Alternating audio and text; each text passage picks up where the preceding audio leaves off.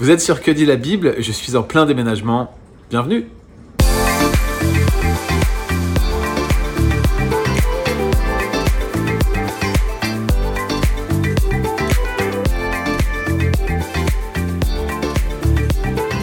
Timothée Minard avec nous. Bonjour Timothée. Bonjour Guillaume, bonjour à tous. Alors aujourd'hui, on va parler de ce texte difficile euh, qui se trouve dans Apocalypse 11 et qui fait référence à ces fameux deux témoins. C'est le moment où euh, Jean reçoit un roseau semblable à une baguette et où il doit mesurer le sanctuaire de Dieu et l'autel de tous ceux qui y adorent. Et euh, l'ange de l'Éternel lui dit, je donnerai à mes deux témoins de parler en prophète vêtus de sacs pendant 1260 jours. Ce sont là les deux oliviers et les deux porte-lampes qui se tiennent devant le Seigneur de toute la terre. Si quelqu'un veut leur faire du mal, du feu sort de leur bouche et dévore leurs ennemis. Oui, si quelqu'un voulait leur faire du mal, il faudrait qu'il soit tué de cette manière. Ils ont le pouvoir de fermer le ciel pour qu'il ne tombe pas de pluie pendant les jours de leur ministère de prophète. Ils ont le pouvoir de changer les eaux en sang et de frapper la terre de toutes sortes de fléaux chaque fois qu'ils le veulent. Quand ils auront achevé leur témoignage, la bête qui monte de l'abîme leur fera la guerre, les vaincra et les tuera. Leurs cadavres seront dans la grande rue de la grande ville, qui est appelée dans un sens spirituel Sodome et Égypte, la même où leur Seigneur a été crucifié. Des gens de tout peuple, tribus et langues et nations verront leurs cadavres pendant trois jours et demi, et ils ne permettront pas qu'on mette leurs cadavres dans un tombeau. Les habitants de la terre se réjouiront à leur sujet, ils feront la fête, ils s'enverront des présents les uns aux autres, parce que ces deux prophètes avaient tourmenté les habitants de la terre, et après trois jours et demi, un esprit de vie venant de Dieu entra en eux et il se tint sur leurs pieds. Une grande crainte s'empara de ceux qui les voyaient. Ils entendirent du ciel une voix forte qui leur disait Montez ici Et ils montèrent dans la nuée et leurs ennemis les virent. À cette heure-là, il y eut un grand tremblement de terre, et le dixième de la ville s'écroula. Sept mille humains furent tués dans ce tremblement de terre, les autres furent effrayés et donnèrent gloire au Dieu du ciel. Alors c'est évident, cher Timothée, qu'il y a un certain nombre de motifs et même de, de, clés, de termes clés qui sont repris euh, à la fois du cycle d'Élie et également euh, du ministère de Moïse, notamment durant les plaies d'Égypte. Donc il est souvent d'usage d'identifier ces deux témoins à Moïse et Élie, mais bien évidemment, il y a des opinions divergentes à ce sujet. Est-ce que tu peux nous brosser un tableau très général des principales interprétations qui existent sur euh, ces deux témoins d'Apocalypse 11 oui, alors il faut savoir déjà que dans l'Église ancienne, chez les pères de l'Église, souvent on les identifiait plutôt à Enoch et Élie. Euh, c'est assez surprenant. Voilà, Enoch était une figure assez appréciée. Euh, voilà, il y a beaucoup de littérature un peu apocalyptique hein, qui, ont influence, qui ont une influence quand même dans l'Église euh, ancienne, dans, les, dans, les, premiers siècles de l'Église. Donc c'est vrai que chez, certains pères de l'Église, voilà, pour eux, c'est Enoch et Élie qui vont revenir d'une certaine manière. Mais c'est clair qu'Enoch, on ne voit pas trop, il y a quand même une référence à l'eau changée en sang, euh, à l'Égypte. C'est plutôt Moïse, a priori, qui est, ici évoqué, sachant qu'à l'époque où le Nouveau Testament a été écrit, l'idée d'un retour, de, la venue d'un nouveau Moïse et d'un nouvel Élie, c'est un, motif qu'on trouve dans plusieurs textes. Donc, il y, a, quand même beaucoup plus d'arguments pour penser qu'en arrière-plan de, de ce texte, c'est l'idée d'une venue ou d'une sorte de retour ou d'une venue de, Moïse et Élie. Mais bien entendu, euh, la plupart, je veux dire, en tout cas actuellement, depuis, depuis quelques siècles, on ne pense pas que Moïse et Élie vont effectivement revenir sur Terre un jour. Ce n'est pas la, vision qui est, qui est euh, je veux dire, que ce soit vraiment Moïse et Élie. On pense, euh, alors, dans la compréhension, par exemple, dispensationaliste, qui comprend de manière assez littérale l'Apocalypse, on imagine plutôt la venue de deux témoins pendant la, grande tribulation, donc de, gens qui vont, qui vont venir. Alors, je ne connais pas exactement la, les différentes approches qui sont proposées, mais deux personnes très particulières qui vont avoir ce, rôle-là, donc qui vont venir euh, avoir un message euh, avec des, signes et, prodiges un peu étonnants, euh, et ils prennent ça assez littéralement, et puis qui vont mourir puis ressusciter. Ça, c'est une interprétation qui, existe, qui, voilà, qu'on trouve surtout dans les, certains milieux évangéliques. Mais il faut savoir qu'aujourd'hui, parmi les commentateurs de l'Apocalypse actuellement, moi, quasiment tous ceux que j'ai consultés d'un bon niveau, d'un niveau académique, voient tous ce, texte comme euh, une manière qui l'interprète comme se référant au témoignage collectif de l'Église. Donc pour, pour la plupart des commentateurs actuels, et je pense qu'ils ont raison, on, se réfère ici non pas à la venue future de deux personnes, mais au, rôle de l'Église en tant que prophète et témoin dans la société, d'une certaine manière. Et donc l'Église qui serait dans la continuité d'Élie et Moïse, mais plus précisément, parce que là, il y a aussi l'image du Christ. Vous savez, les deux prophètes, ils meurent, puis ils ressuscitent dans la ville où Jésus a été crucifié. C'est ce que dit le texte. Euh, donc, c'est, ils sont clairement dans la lignée du Christ.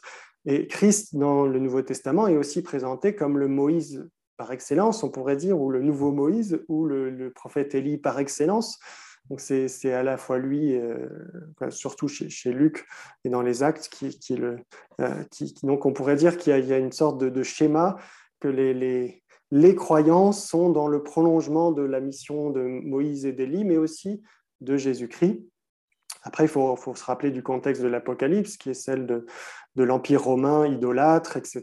C'est un peu comme l'époque de, Moïse en Égypte et d'Élie euh, avec les prophètes de Baal. Hein. Et donc, euh, ils sont dans un contexte idolâtre.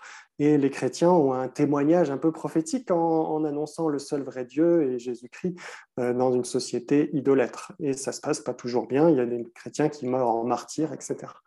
Donc ça, c'est l'interprétation, on va dire, moi qui me convainc le plus, mais qui, qui, est aussi celle quasi unanime aujourd'hui chez les commentateurs, en, tout cas de niveau académique. Euh, Quel est, euh, euh, pour revenir sur ton interprétation, plus précisément l'enjeu pratique de cette interprétation et dans le contexte, comment, comment est-ce qu'elle aide cette interprétation à comprendre le livre de l'Apocalypse dans son ensemble? Oui, c'est une bonne question. Alors, c'est vrai que je n'ai pas présenté les arguments, hein, mais euh, je ne sais pas si il faut peut-être préciser, mais c'est vrai que l'argument majeur, c'est qu'ils sont présentés comme euh, des, comme des chandeliers. Euh, notamment, voilà, il, dit ce sont là mes deux chandeliers. Or, au début de l'Apocalypse, les églises sont présentées comme des chandeliers.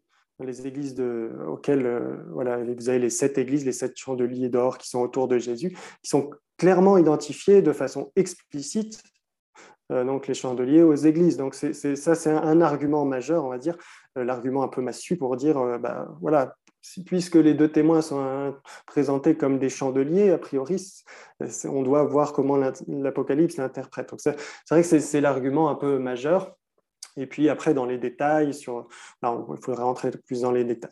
Mais pour revenir à, ta question sur l'application, je pense justement que moi, je trouve beaucoup plus intéressante au niveau de l'application cette, cette, vue du témoignage prophétique de l'Église. C'est-à-dire que là, ce n'est pas juste une vision qui concernerait euh, bah, quelque chose dans le futur, on ne sait pas trop quand, mais qui ne nous concerne pas directement. Mais là, on va dire que tout chrétien est quelque part derrière ces deux témoins, hein.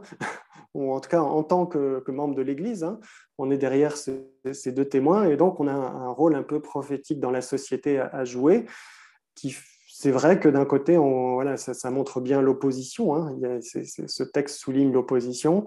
Euh, des chrétiens vont euh, voilà, jusqu'à parfois mourir pour leur foi dans certains pays encore aujourd'hui. Et donc, c'est aussi un texte qui, est encourageant. Et en même temps, ce qui est très intéressant, je pense, euh, c'est de se rappeler que ce texte, il est un, endroit charnière du livre de l'Apocalypse. Si, pour rappeler un peu le contexte, juste avant, on a euh, la série des sept trompettes. D'ailleurs c'est entre la sixième et la septième trompette qu'on a cette vision. Hein. Et dans les trompettes, et puis avant il y a les sceaux, la série des sept sceaux euh, qui sont ouverts. Euh, c'est que des fléaux que Dieu envoie. Et on n'a pas vraiment de. tout est vu d'en haut, on pourrait dire. C'est Dieu qui envoie les fléaux, et, ceux qui sont sur la terre, ils sont juste là à, ils ne peuvent pas faire grand-chose hein, face à la puissance de Dieu qui envoie les fléaux, les signes, etc., du, jugement. Je pense que c'est ça le, sens, hein, c'est les signes du jugement qui vient hein, sur, les nations. Et on ne peut pas faire grand-chose. Les rois, ils partent se cacher, voilà, même les rois les puissants de la terre. Et à la fin du chapitre 9, on a une dernière, la, la, sixième trompette, et on a cette conclusion que les gens ne changèrent pas malgré cela et qui hmm. se il n'y a pas de repentance, ils continuèrent à adorer, euh, adorer les idoles. Ce que, ce, que, ce que, dit le texte hein, à la fin du chapitre 9. Et après, on a le chapitre 10 où on a la vocation du prophète Jean, il y a tout un texte sur le Jean qui reçoit une, une vocation spécifique à la manière d'Ézéchiel. On pourrait dire que c'est la, vocation apostolique, à mon avis, moi je vois ça comme ça, la vocation apostolique, c'est-à-dire le, rôle euh, des apôtres qui ont un rôle particulier dans, l'histoire de la prophétie, on pourrait dire. Et ensuite, on arrive donc à ce texte. Et si on le comprend comme dans le sens de l'Église, on voit que bah, les, chrétiens sont appelés à prolonger ce rôle prophétique à la fois du Christ, mais aussi des prophètes de l'Ancien Testament et des apôtres, pas sous la même forme, c'est un peu différent, puisqu'ils ne disent pas grand-chose. D'ailleurs, Élie et Moïse, là, ils ne parlent pas dans le texte. Ils font juste euh, euh, manifester, on pourrait dire, euh, le message de, l'Évangile. Mais donc, il y a quand même des différences avec le... Ce n'est pas le même rôle que, Jean, hein. mais voilà, il y a quelque chose dans la continuité. Et, quelque part, s'il y a de l'opposition, c'est pas étonnant. Les prophètes ont toujours été persécutés. Si, si le message de l'Évangile reçoit de l'opposition, c'est pas étonnant. Et en même temps, c'est rassurant parce que c'est la, fin du texte qui est très intéressant. Parce que qu'est-ce qui se passe à la fin du texte une fois qu'il meurt? Et après qu'il remonte au ciel Il y a un tremblement de terre et on nous dit que ceux qui ne sont pas morts de son tremblement de terre se, furent dans la crainte et rendirent gloire à Dieu, au Dieu du ciel, au seul vrai Dieu. Et ça, c'est une différence avec ce qu'il y avait avant. C'est-à-dire mmh. quand Dieu envoie ses fléaux sans révélation prophétique, bah, les gens disent bah, c'est peut-être notre idole ou je ne sais pas qui qui nous envoie des malheurs là. Et donc, ils ne se tournent pas forcément vers le seul vrai Dieu. Par contre, quand vient la révélation prophétique, biblique, puis ensuite que les chrétiens sont appelés à, porter, quand vient la, parole de Dieu, on va dire, eh ben, les fléaux prennent un sens. on comprend le sens des signes. Les signes sont expliqués, c'est le rôle des prophètes, hein, comme Moïse qui explique au pharaon, voilà, ce qui arrive là, c'est pas par hasard, hein, si l'eau est changée en sang, les, malheurs, c'est parce que euh, c'est l'Éternel Yahvé qui envoie cela. Donc ça permet au pharaon de connaître qui est euh, le seul vrai Dieu. Et, là, on voit justement qu'à la fin, bah, ce témoignage, il porte du fruit, puisque y en a qui se tournent vers, le seul vrai Dieu.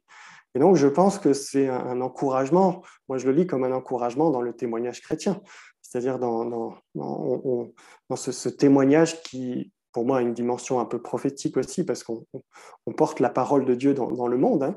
alors qu'on le comprenne d'une manière euh, je veux dire, euh, la parole écrite de Dieu ou avec une dimension d'inspiration, ça c'est autre chose. Je ne pense pas que c'est central dans le texte, mais euh, en tout cas, il y, a, cette dimension-là et je, trouve que c'est intéressant parce que ça montre qu'on pourrait dire la, la révélation générale qu'on a dans les chapitres avant est insuffisante. Elle a besoin d'être accompagnée d'une révélation prophétique, d'une parole de Dieu pour que euh, ça amène les gens à se tourner vers le seul vrai Dieu. Voilà un peu quelques réflexions sur ce texte. Merci beaucoup Timothée, c'est vraiment euh, très intéressant de voir l'ouverture que euh, ces motifs de Moïse et d'Élie et leur réutilisation dans l'Apocalypse permet euh, vis-à-vis de l'Église et même de la perspective de la fin des temps, de la rédemption, de la grande histoire de la rédemption. On ne le répétera jamais assez, hein, l'Apocalypse en particulier, mais la Bible tout entière, euh, est une vaste collection d'allusions intertextuelles. L'Apocalypse, c'est probablement la culmination de ce procédé littéraire dans l'ensemble de la Bible et dans le Nouveau Testament en particulier. Très difficile d'interpréter euh, l'Apocalypse sans euh, comprendre les références multiples aux textes qui précèdent à l'Ancien Testament en particulier. Merci beaucoup et puis on se donne rendez-vous certainement bientôt pour un autre épisode de Que dit la Bible avec Timothée et dans l'attente vous pouvez continuer à nous suivre sur leboncombat.fr. À bientôt.